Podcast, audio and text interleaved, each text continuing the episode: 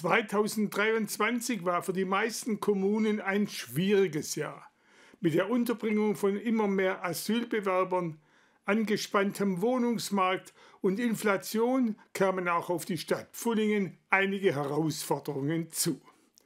Trotz allem habe es 2023 mehr Erfreuliches als Negatives gegeben, erzählt Bürgermeister Stefan Wörner im Jahresinterview.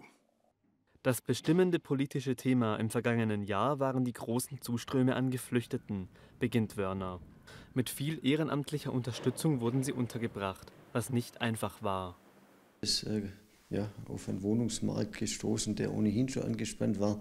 Und es hat uns dann durchaus an die Grenzen des Leistbaren gebracht, die Wohnraumversorgung für alle sicherzustellen. Deshalb hatte sich Wörner im Oktober gemeinsam mit seinen Amtskollegen aus dem Kreis Reutlingen und Landrat Ulrich Fiedler an Bundesinnenministerin Nancy Faeser und Landesjustizministerin Marion Gentges gewandt. Die Stadt Pfullingen hat zudem einiges in die Sanierung und Erhaltung von Wohnräumen investiert. Das wird sich auch in den kommenden Jahren als eine der größten Investitionen auf die Wirtschaftsplanung auswirken, aber nicht zwingend auf den Kernhaushalt der Stadt.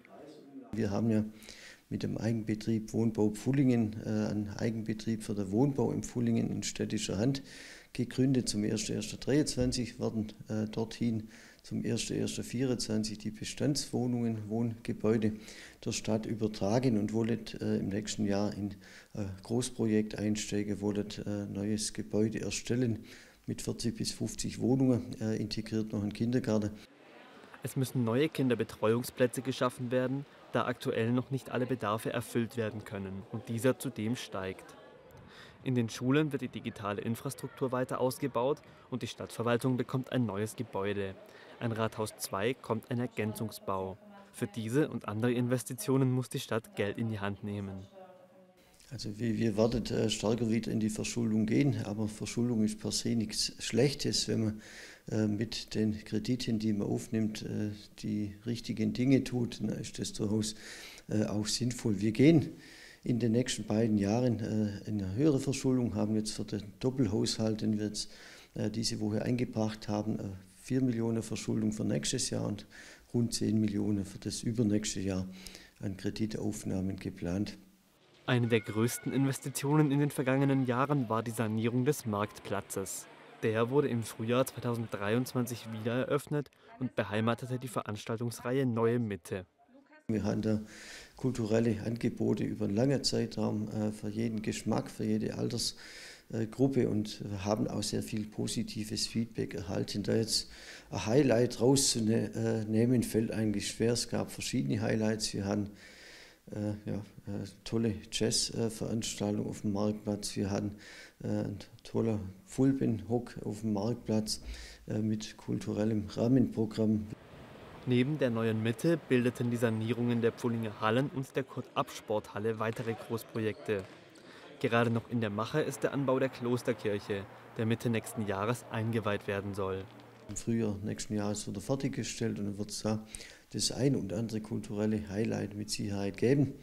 Und wir planen gemeinsam mit äh, der Gemeinde Liechtenstein äh, das Greifenstein-Projekt mit einem Living History Event äh, Mitte Juni im Schlösslispark zu veranstalten. Und das wird mit Sicherheit auch eines der kulturellen Highlights im nächsten Jahr.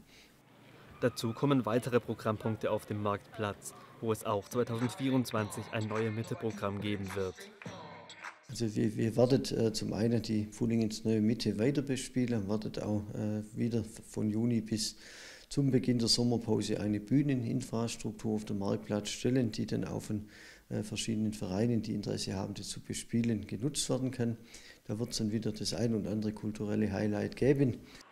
Das bestimmende politische Thema im nächsten Jahr wird wohl weiterhin die Wohnungsknappheit sein. Dazu braucht es die Anstrengungen im kommunalen Bereich, Wohnräume zu schaffen aber auch finanzielle Unterstützung von Bund und Land. Allgemein blickt Stefan Wörner optimistisch in die Zukunft. Es gibt äh, viele äh, Themen, die uns auch nächstes Jahr bewegen. Es gibt äh, ja, äh, kleinere Veranstaltungen, größere Veranstaltungen, gibt größere äh, Investitionen, kleinere Investitionen.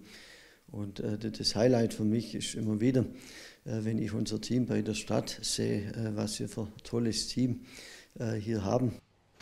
Es mache Spaß, mit einem kompetenten, motivierten Team zusammenzuarbeiten, fügt Wörner an. Und gemeinsam mit diesen Mitarbeitern kann er nun das neue Jahr angehen.